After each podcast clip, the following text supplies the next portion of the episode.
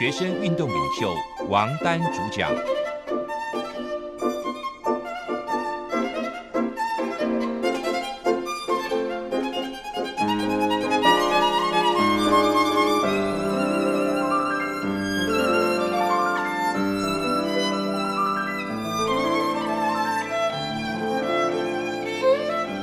各位听众，你们好，这里是中央广播电台台湾之音，台湾会客室王丹时间，我是主持人王丹。首先是第一个单元大陆时事评论中啊，我们要讨论的是最近啊，中国跟俄罗斯的关系似乎呢发生了一些有趣的变化。大家知道，中国跟俄罗斯关系最近一些年来啊，一向维持的非常良好。早在二零一四年三月，当时前苏联发生这个克里米亚危机。在这之后，俄罗斯投向中国的怀抱，希望借助中国的力量能够抗衡西方对俄罗斯的这种制裁啊。那个时候，双方呢签署了一个长达三十年的、总额超过了四千亿美元的一个庞大的天然气供销合作协定，对俄罗斯的经济发展来说啊，可以说打了一针鸡血啊，帮助俄罗斯很大。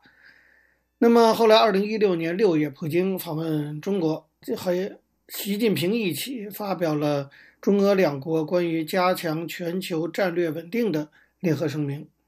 这份声明非同小可呀，因为矛头直指美国。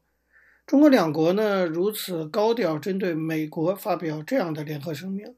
都被外界认为说是冷战结束以后的第一次。可见中俄结盟关系密切，已经成为左右全球政治经济发展局势的一个重要的力量，而且呢。对美国为首的西方国家构成了国家安全和战略上的威胁。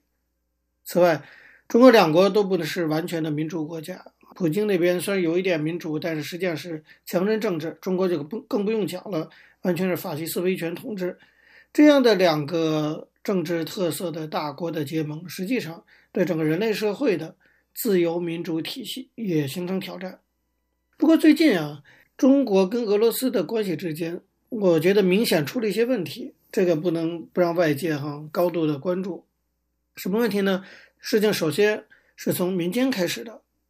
大家知道，很早以前呢，中国就有一些企业，包括国有企业啊、民营企业啊，计划在俄罗斯的贝加尔湖畔投资设厂，干什么呢？设厂生产瓶装水。大家知道，俄罗斯的贝加尔湖那个储水量极为丰富啊，那可以说取之不尽、用之不竭，而且水质还不错。所以，这样的生产建设计划当然得到当地的俄罗斯地方当局的欢迎和配合，投资嘛，提高当地的这个 GDP。然而，这种对于自然资源的开发计划，大家可以想象，一定遭到环保团体以及附近居住的民众的反对。最近呢，反对设瓶装生产厂的这些俄罗斯民众，在网站上发起了联署，表达他们的意见。这个联署居然获得了超过数百万人的支持。那么，俄罗斯各地在三月二十四号这一天，各大城市都举行了示威活动，舆论压力可以说极为庞大，这在以前是很少见的。针对一个外国投资案，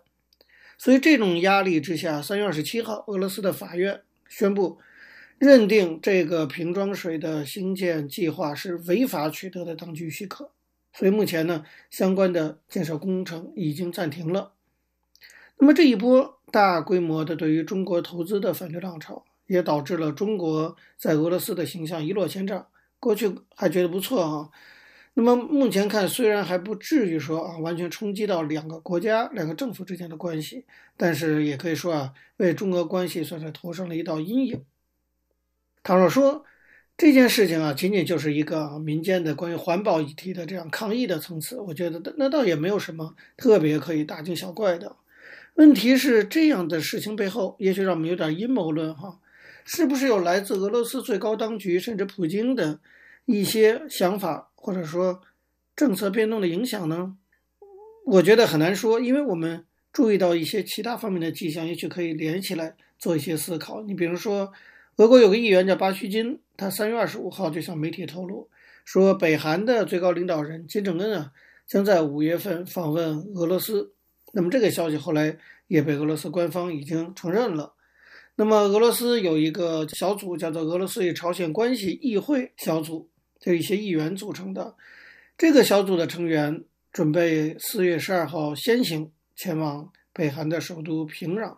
那么他们说，他们期待能够讨论要建立什么呢？建立一个俄罗斯、北韩、南韩三方对话平台。大家可以听听看，俄罗斯、北韩、南韩，我们的问题是中国呢，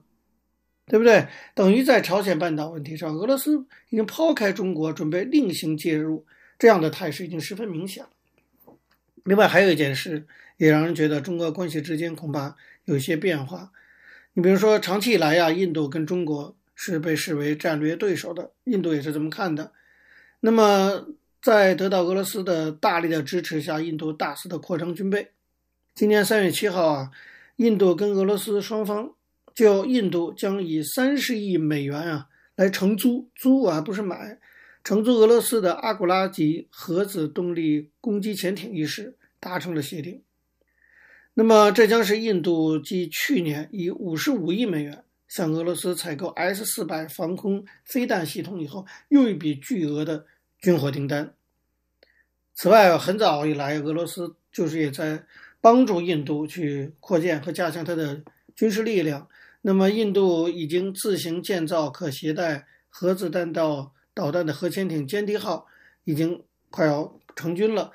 那么，印度这些做法呢？当然，我们知道它是为了因应中国潜艇啊。在印度洋不断出没的这种威胁，这是不难理解的。难理解的是俄罗斯的举动，对不对？俄罗斯按理说作为中国的盟友，反倒去不断的武装中国的对手，自己盟友的对手，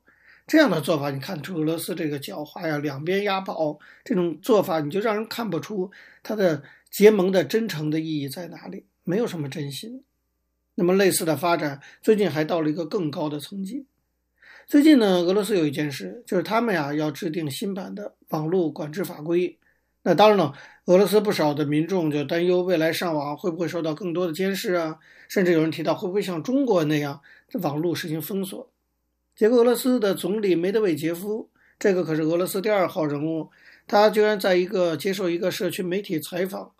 在直播专访的时候，居然对中国口出恶言，说我们俄罗斯啊。才不会像中国那样去监管网络，而且他说批评中国，说中国的网络长城也没办法真正达到保护国家的目的，所以俄国呢不会像中国那样子去监管网络，也不会建立网络长城，而且这位总理还说，如果网络能够在互动基础上调整，甚至用国际公约来规范网络使用，这才会是个好办法。你看。其实到俄罗斯的这么高的层级啊，第二号人物啊，这种公开的哈批评中国的政策，这在以前是从来没有过的。这等于是对中国政策的一种变相的批评啊，而且已经上升到这样高的层次，这种罕见的做法，当然会引起外界对于中俄关系到底发生了什么事产生质疑。当然，我们知道，在全球军事的这个均衡体系中啊，中国当然需要俄罗斯对中国所谓大国崛起的这种支持。普京呢？他也需要中国在俄罗斯陷入孤立境地的时候能够给予奥援，所以中俄双方的结盟，其实你想想看，完全是出于短期的利益，并不是长期的友谊，这使得中俄的结盟啊，实际上非常的脆弱。那么两国关系中上述这些新的变化，我觉得或许代表着一个中俄关系的一个新的阶段的开始，我们可以再继续的看下去。各位听众，因为时间关系讲到这里，我们休息一下，马上回来进行下一个单元。我曾经问个不休，你何时跟我走？可你却总是笑我一无所有。我要给你我的追求，还有我的自由，可你却总是笑我一无所有。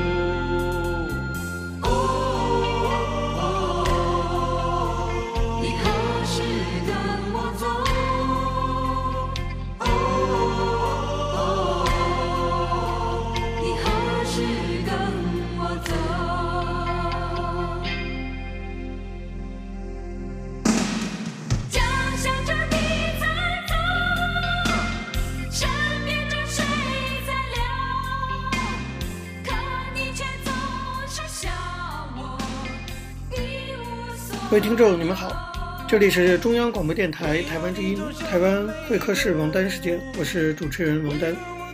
我们接下来进行的是历史回顾专栏，在这个专栏中呢，我们要根据一些当事人的口述历史，回顾一下中国改革开放四十年来走过的历程。我们根据的是欧阳松等主编的《改革开放口述史》一书。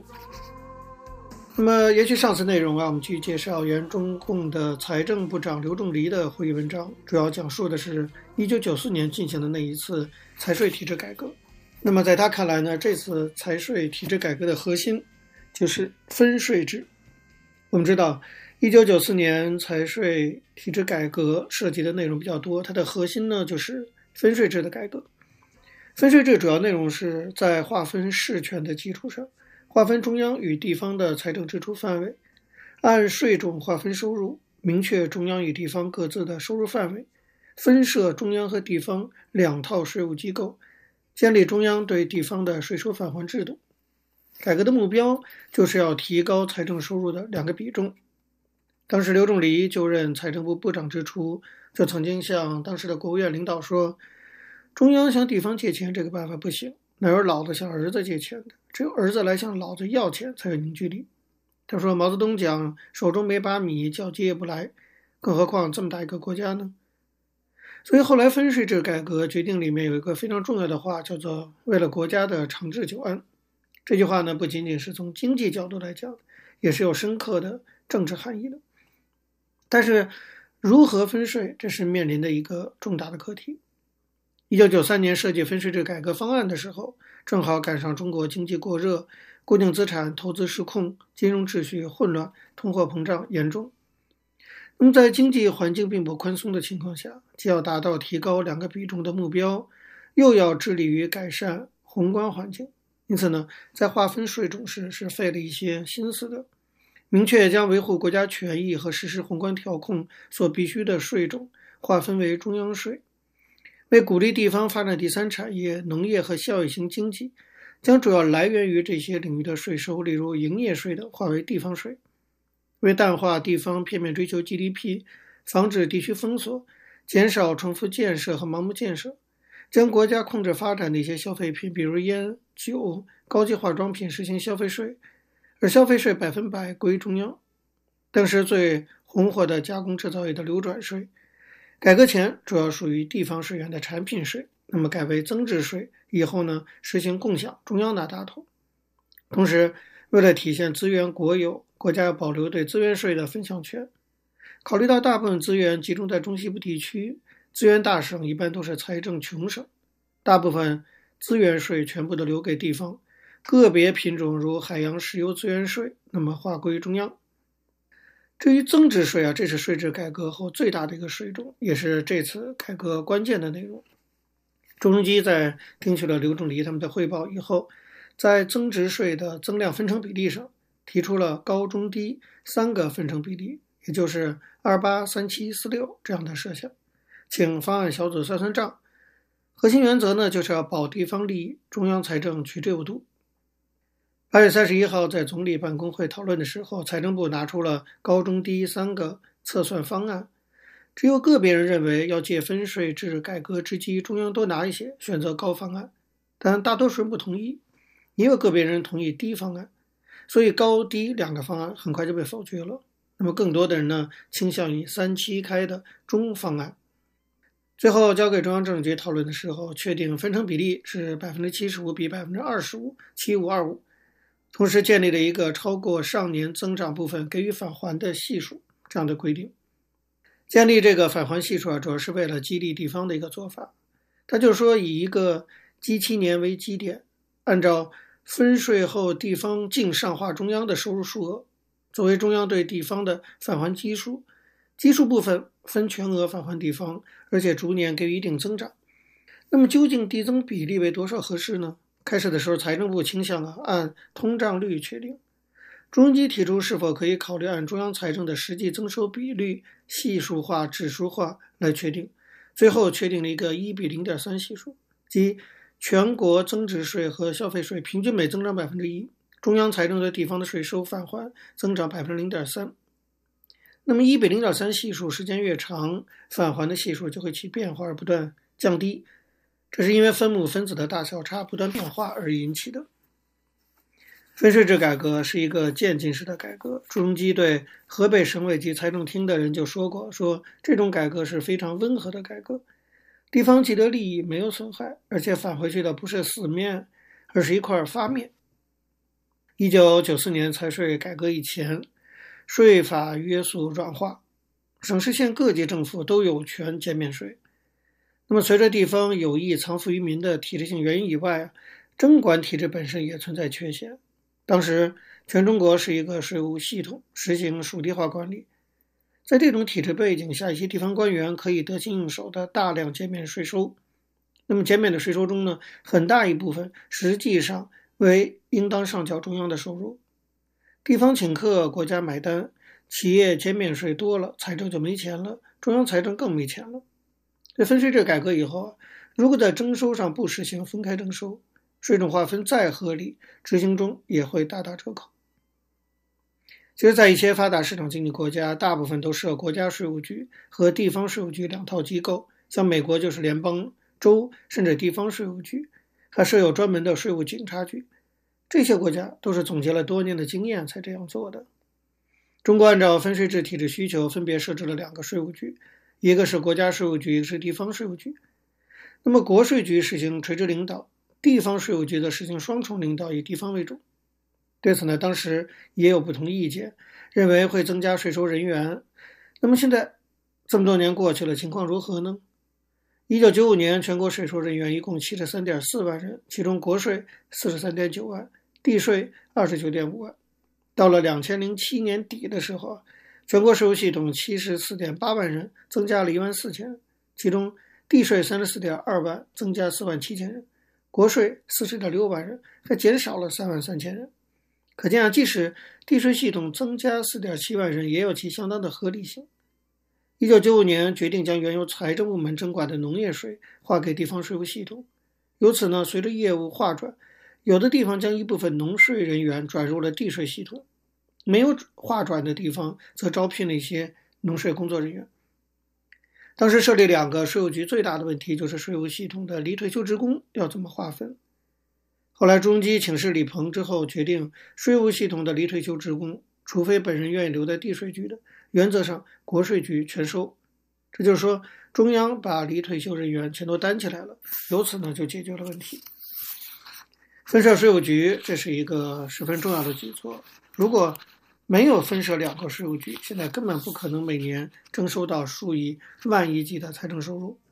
因为分设了税务局，多盖了一些办公楼，这是事实。但他们之间的得失是不言而喻的。刘仲立认为说，更为重要的是啊，分设税务局从制度上杜绝了拿别人的钱请客这样一个极其不正常的现象，规范了税收征管秩序，净化了市场经济运行的环境。各位听众，因为时间关系，讲到这里，我们休息一下，马上回来进行下一个。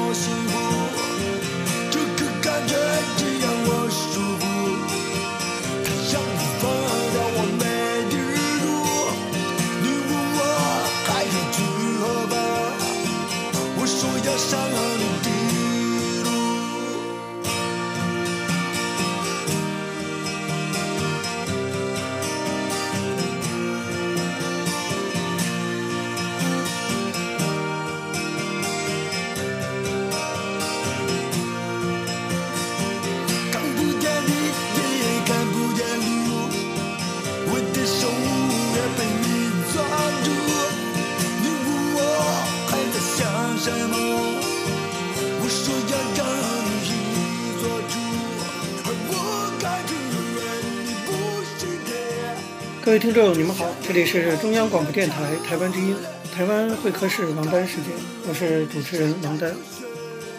在今天的台湾经验专栏中，我们要继续介绍台湾公民社会发展中非常重要的一个部分，那就是社区大学。那么，希望台湾社区大学建设的经验呢，以后也可以成为中国大陆未来类似建设的借鉴。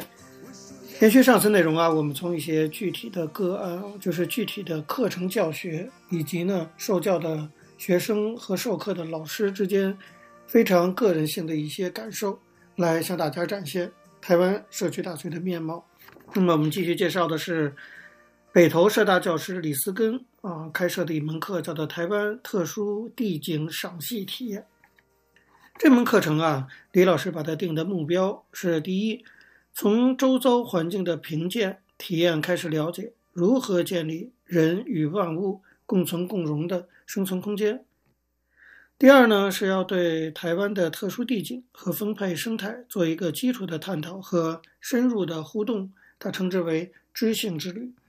第三个就是要探究全球和台湾的环境危机，透过实际讨论，建构出新的环境保护的知识、态度、价值和技能。另外，在教学方式上，这个课程的设计扬弃过去那种注入式的构言法，改以概念、方法、态度三者并重的方式来进行教学。具体分为：第一，在课堂内呢，就尽量的采用多媒体、图片、实物标本、模型。以及 PPT 或 OHP 等教学媒体，简易的基础实验，比如矿物宝石鉴别、初步田野调查等等，也都在教学中加以应用。第二个就是这个课程特别强调田野体验活动啊，学期中至少有两次户外教学，以达到知性就是科学概念，感性也就是欣赏和愉悦，灵性也就是精神价值澄清和率性也就是强身健骨活动的教学崇高境界。那么。户外教学的时间地点由全班啊以大家一起决定，原则上户外一天抵室内教学两次。第三个方式就是这个课程引入了寄情山水、道法自然、诠释生命，由大自然中汲取最高智慧，达到问渠哪得清如许，自有源头活水来的境界。在开学当天，老师李老师的太太一再提醒他说：“社大学生三教九流。”你千万呢不能用国立大学的那些招式去应对，要记得趣味、简易、轻松三个要，否则铁定呢是会铩羽而归的。那李老师自认为是教育界的老园丁了，所以他凭着多年的经验，经过一再的试探评量，却有着出乎意料的发现，那就是第一，他发现全班同学啊出席率奇高，而且大都聚精会神，跟一般大学 M 型就是绝佳和轻视的那种听课模式啊截然不同。第二就，他发现学生基础也不错，课堂反应很热络，几笔证书的笔记或者录音录影都派上用场了。第三个，的发现就是在课余下课时间呢，大伙儿一拥而上，各式的盐矿、化石、宝石图片都纷纷出来了，而且都是各自从家里带来的，要求老师给鉴定或者说明，显然呢是有备而来，分秒必争。第四个就是每次野外教学回来啊。班里的几位电脑高手以及那些实迷实吃摄影专才，都会把全套教学过程制成生动的媒体，然后用电子邮件传到每个同学，集思广益，修正以后做成完整记录，这样使得详实的教学内容呢，可以说是一气呵成的呈现出来。第五个就是田野调查的时候，在那种赤日炎炎的海滨、河岸、山坡、森林，细数山与水的对话，鸟与虫的倾诉。在阴离子芬多精的催情下，这群大孩子在老师的怂恿中，早就把疲惫扔到九霄云外了，一个个神采奕奕，意志飞扬。李老师说，一个学期下来，我们在大屯山看火山地质，在奇莱比探清大地的构造，在八仙洞呢追先民的遗迹，在石梯坪看海洋的生命。这种真切鲜活的大自然融入式的教学，诠释了教育的非凡的境界。那么选修本的课程就是自然科学的同学啊，就是个个大有来头。有的呢有中小学在职或退休教师，也有国家公园的解说员和职员，还有贸易公司的主任、公务员、土木技师、工程师，更有社区发展协会的活跃人物，各式各样的义工。当然也有家庭主妇，个个艺高胆大。所谓没有三分三，不敢上梁山呀。可知北投是个成熟和多元化的社区。充实自我、追求卓越是全班同学的最大交集。李老师采用了 STS 的教学模式，STS 就是科学、技学和社会。那么也吸纳了 Joseph Cornell 顺流教学法的大自然教材，所以他看着同学们一张张喜悦的笑容，觉得是他本学期教学最大的回馈。他总结说，这一学期地景保育赏析课程，事实上是社区内人文与土地交光互映的结晶。社大既以社区服务为核心价值，故而必须充分掌握社区的特质、人脉、结构和律动。那么，他认为以下数则呢，似乎可以用来作为一种经验向大家推广。第一个经验就是说，要充分结合社区资源，在北投社区内的大屯火山沟、桂子坑褶皱、碧山路老地层以及建筑、海鱼、水酒、樱花等等，都以两蒋官邸、阳明书来陪衬，可谓地灵人杰。所以，社大的课程呢，可以深入社区，用金取红，发展成教学特色。第二个就是主动参与社区活动，在北投社区活动种类繁多，社大呢，除了课程成果发表会以外，也可以不定期的举办各类的书画、插花、针织。陶艺、饰品以及其他的音乐、舞蹈，甚至拳术等文康活动。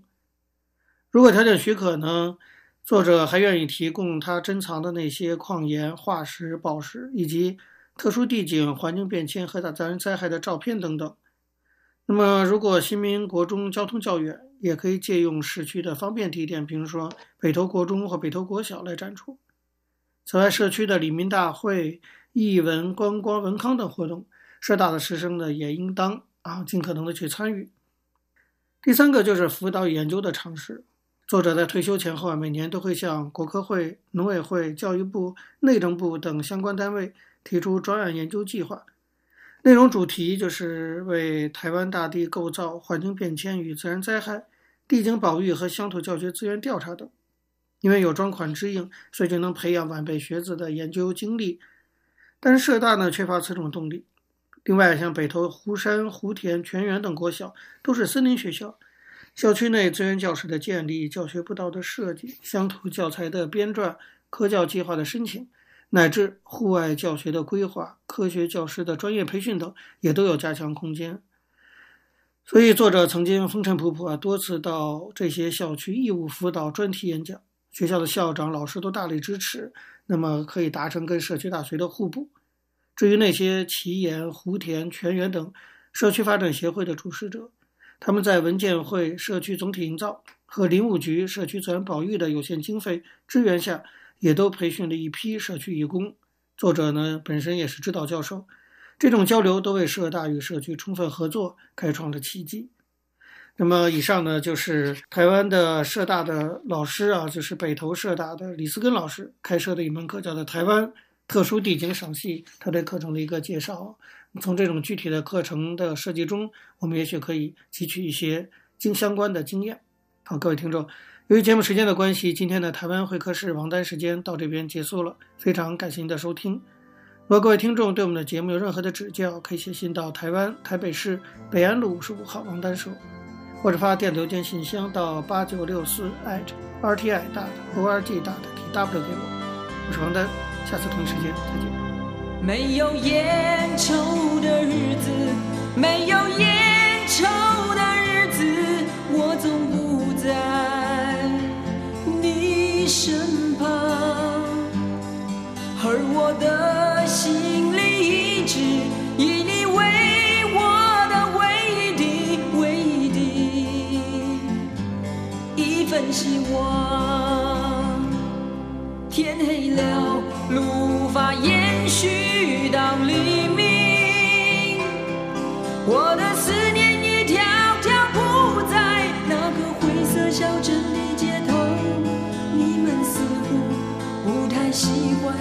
没有蓝色的鸽子飞翔，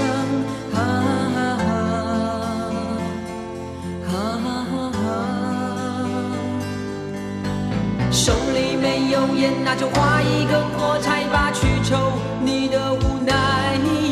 去抽那永远无。